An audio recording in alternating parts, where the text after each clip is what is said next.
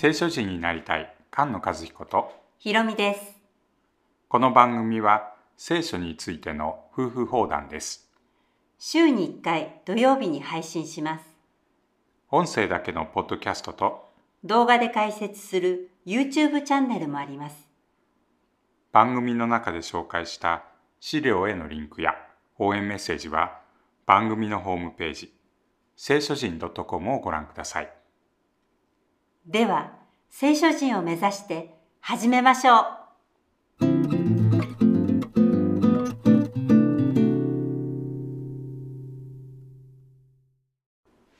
詩編137編です。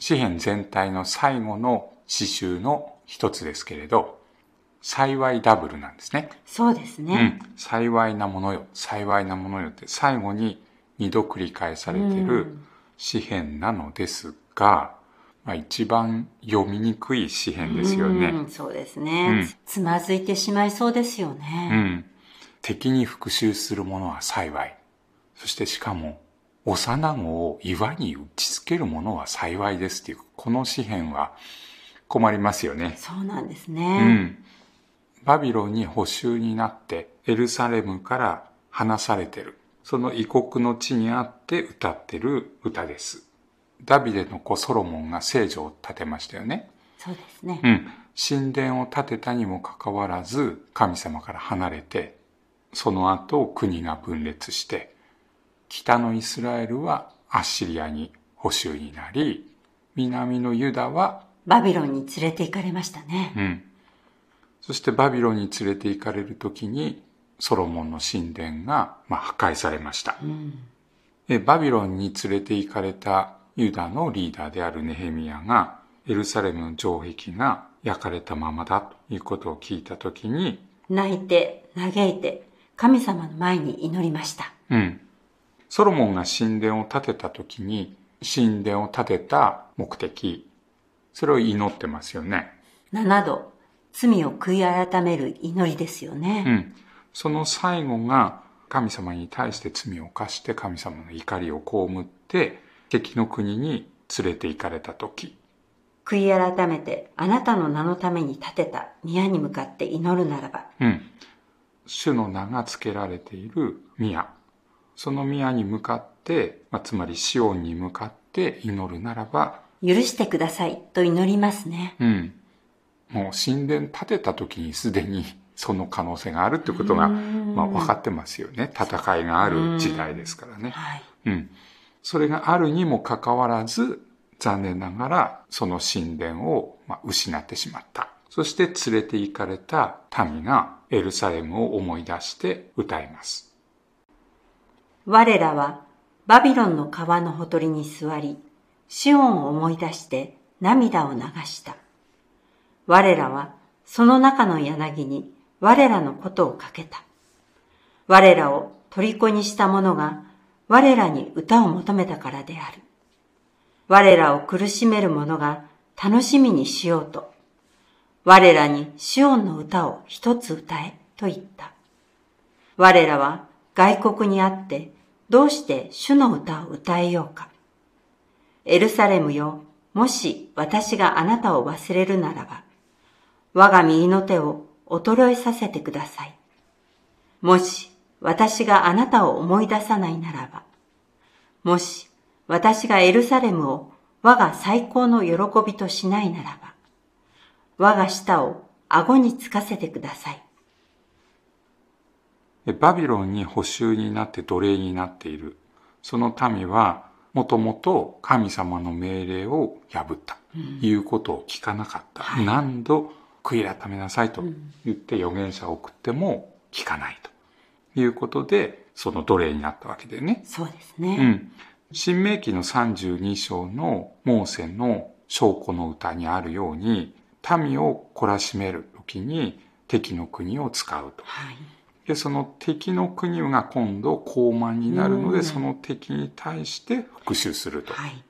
災いの日は近く、彼らの破滅は速やかに来ると書いてありますね。うん。えーエドム人がこの後出てきますけれど、エドム人はイスラエルの兄弟。その兄弟が苦しんでいるのに助けることをしない。はい。その兄弟を裏切る者は、神様が仇を返してくださいます。主よ、エドムの人々がエルサレムの日に、これを破壊せよ、これを破壊せよ、その元いまでも破壊せよ、といったことを覚えてください。破壊者であるバビロンの娘よ。あなたが我らにしたことをあなたに仕返しする人は幸いである。あなたの緑子を取って岩に投げ打つ者は幸いである。復讐する者は幸いである。緑子を取って岩に投げつける者は幸いである。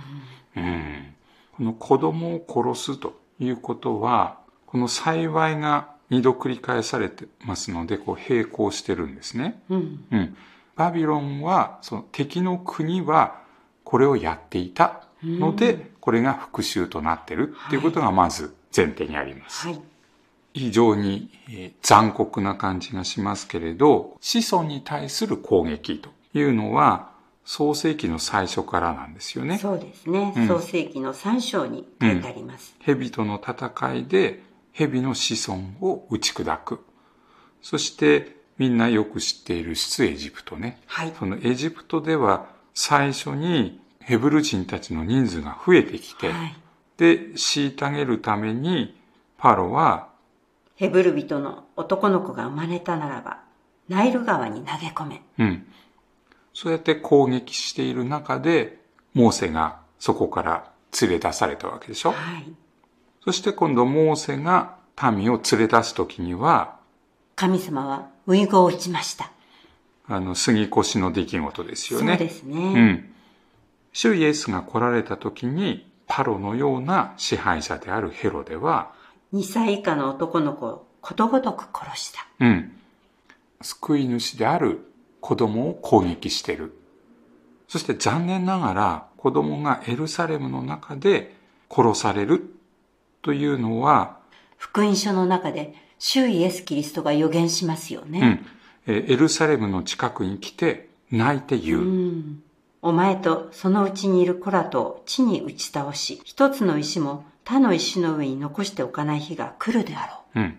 エルサレム、エルサレム、預言者を石で撃ち殺す者よ。エルサレムがバビロンのようになってしまってるということなんですよう。ね。そうなんですうね。ん。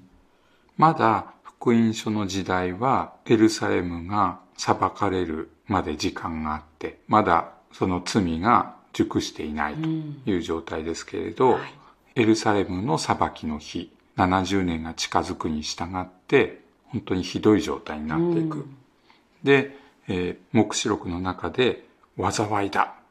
大いなる都、バビロンは災いだ。その裁きは一緒にしてくる。と言って、神様に敵対する国が大バビロンと言われて、この137編の復讐が、まあ、なされているようなものなんですが、はいえーその復讐というものは、実はハレルヤということですね。うん。主の勝利、サタンに対する復讐の日、その復讐がなされたっていうのが、ハレルヤっていう歌の、まあ、意味なんですよね。うん。主の皆の勝利が表されたということだと思います。信じる者たちに対しての攻撃がどこまでひどかったのかということを、まあ、知らないで、この詩篇の最後を読むと、うん。うんえ？って思うんですが、は実際自分の子供が岩に投げつけられる。そういうものを見たり、味わったりすれば、どういうふうに思うのかということを、まあ、恐れを持って知っておくということかなと思いますけれど。今の時代、うわ、こんなことはないでしょうと思うかもしれませんけれど、いっぱいあります。今の時代もニュースでこういう事件は聞きますし、平和なような状態に見えてても、小さな生まれる前の子供たちをたくさん殺してる。こういうものに対しての神様の復讐が来る。これは恐ろしいものだということをわきまえなきゃいけないということだと思います。御言葉に生きる聖書人が生まれ増えていきますように。菅野和彦、ひろみでした。